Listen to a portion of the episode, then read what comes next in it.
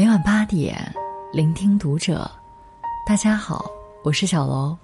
今天小楼要跟大家分享的文章来自作者桌子先生。大连地铁遇豪横大叔，一百六十万人点赞，请等一等，走得慢的人。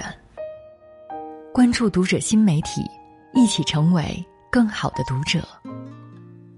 前段时间，母亲要去医院复查。本来之前说好了我带他去的，他可能怕影响我工作，就不声不响的自己去了医院。湘雅医院还是那么多人，人山人海，母亲排了很久的队，可是轮到他的时候，突然才知道要什么健康码，不然无法进去。站在一旁手足无措，最后只好又打电话给我，于是我马上放下工作跑到医院。他还好。有一个在长沙本地的儿子，有什么事情打电话给我就行。可是，还有一些外地来的老人，他们来看病可谓是困难重重。记得我去接母亲的时候，还有一对老年夫妇同样被拦在了外面。他们老两口头发都白了，老大爷还拄着一根拐杖。外面入口的台子放着一个喇叭，重复播放着要健康码。可是他们根本不知道健康码是什么。那个时候太阳很大，老大爷晒得满头是汗，他着急的拿着自己的手机不断鼓弄。可是，他的手机是一个老年机，根本连微信都没有。他央求着找工作人员，说是外地来的，能不能通融一下？可是工作人员也没有办法通融，甚至因为人员太多，只回复了他们一句，就去忙别的事情。剩下他们在一旁不知所措。看完这一幕，我觉得很心酸。不知道他们为了来一趟医院，到底准备了多久，也不知道他们能否顺利看完病，还要走多少弯路。这个时代发展很快，我们都觉得要健康码很正常，可对于很多老年人来说，就真的举步维艰了。八月八日。一段视频在网络上引发热议，一位老人和地铁工作人员发生了争执。地铁站规定，乘车时需要出示个人健康码或者疫情通行证，但这名老人显然不明白他需要出示什么东西，问了几次健康码是什么，要电话号码。工作人员再次询问疫情通行证时，大爷情绪有些激动地说。没有这个东西，你们没有给我。在这个点赞有一百六十万的视频里面，这个老人被贴上了“豪横大叔”的字眼，网友们纷纷开始戏谑。有人觉得大爷蛮横无理，太豪横，应该严惩；还有人说他是明显装傻，故意使坏，甚至有人把这个当成段子和相声来看。如何评价这个事情？我觉得很悲哀。对这个工作人员的沟通方式，也对这群恶意揣测老人、把这个当成段子看的网友。通过这个视频，我们很明显的看得到，工作人员和老人是属于完全的无效沟通。工作人员一直在说“请出示健康码、通行证”，可是大爷根本不知道这个东西是什么。两个人一直在做无效沟通。工作人员宁愿去报警，也不愿意去解释健康码是什么，怎么帮助大爷下载健康码，这才是真正让人反思的地方。而且，我觉得大爷不像蛮横无理的人，他问什么是健康码的样子也非常认真。工作人员让他戴好口罩的时候，老大爷很配合的戴上了。最后，事情的结尾是警察到场调解，并且大连地铁发了通告。说对相关工作人员批评教育，改善工作方式。其实现在遇到这样困境的，并不仅仅是大连这个老人。在百度上搜索“老人不会二维码”关键字，得到了相关结果，有五百一十三万个，几乎都是在反馈，老人不会用二维码，不会上网，生活遇到困难。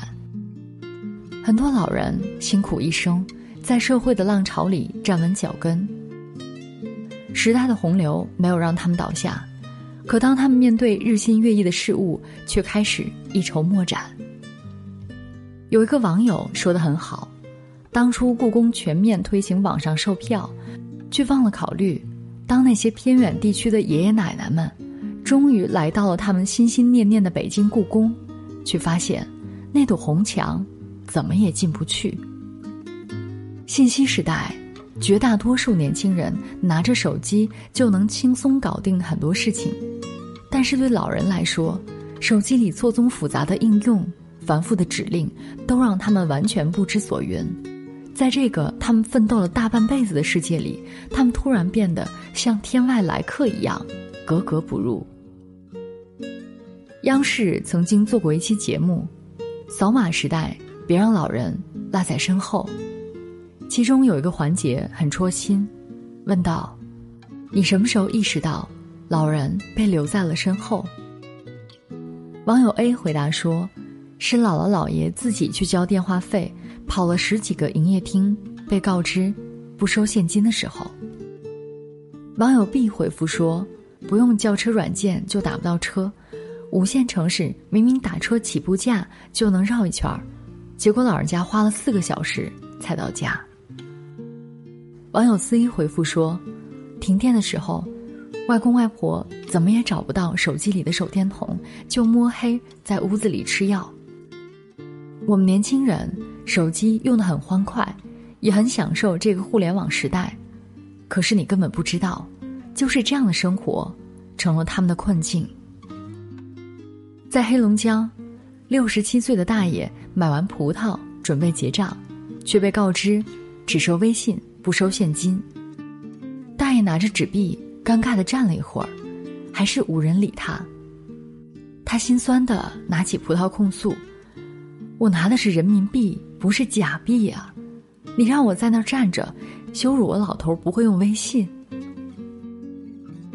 无独有偶，扬州日报也曾报道过一位老大爷陪妻子到扬州市区某医院看病，想租一辆轮椅让妻子坐着，可是谁知道，提供现金租借的轮椅已经被借完了，只剩下需要手机扫码才能租借的轮椅，可大爷不会扫码支付。只能一路背着老伴儿挂号看病，他自己年岁已大，还要背着一个妻子，非常艰难。工作人员看到这一幕，觉得很心酸。扫码就是为人提供便利，可还有人就因为扫码，带来了极大的不便。还记得那个在疫情期间上微博求救的老人吗？七十七岁的刘丽是一名退休老师。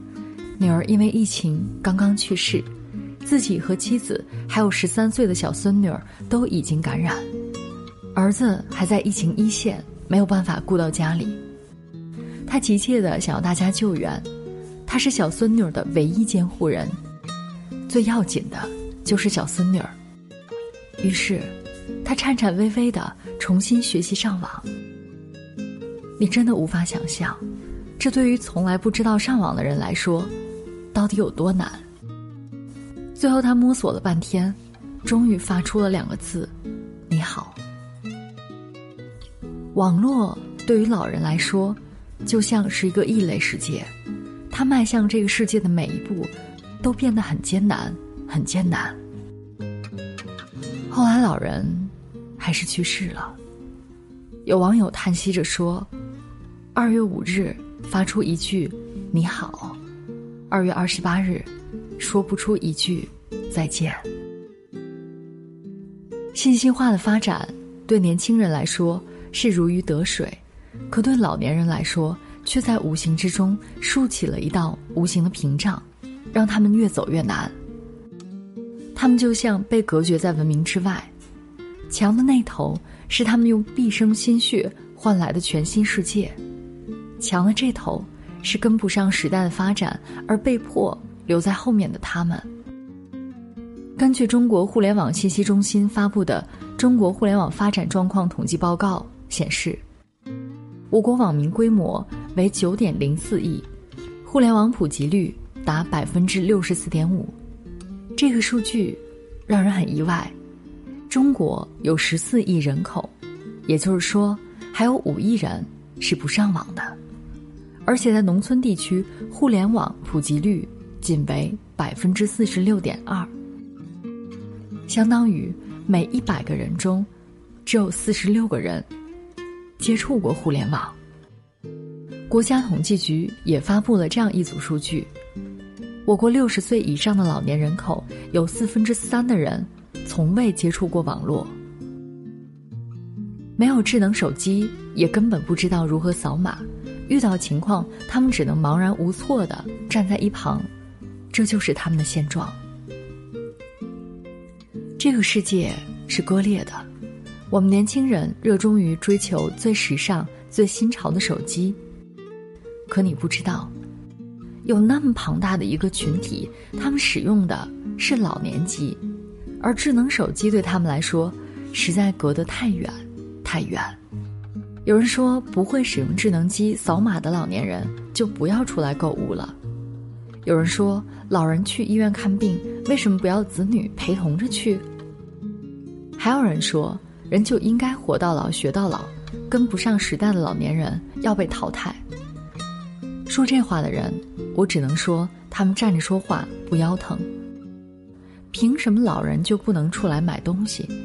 谁又能保证自己每次去医院都有子女陪？还有，说淘汰言论的人，这完全是只肯站在自己的角度思考问题。你见过老年机吗？那个手机的字都非常大，小的字体他们根本看不清，而且老年人的视力、思维和反应能力都随着他们的年纪加大而变得很困难，和年轻人完全比不得。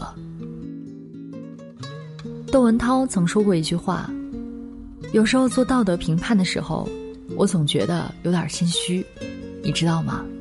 因为人的处境真的很不一样。”深以为然。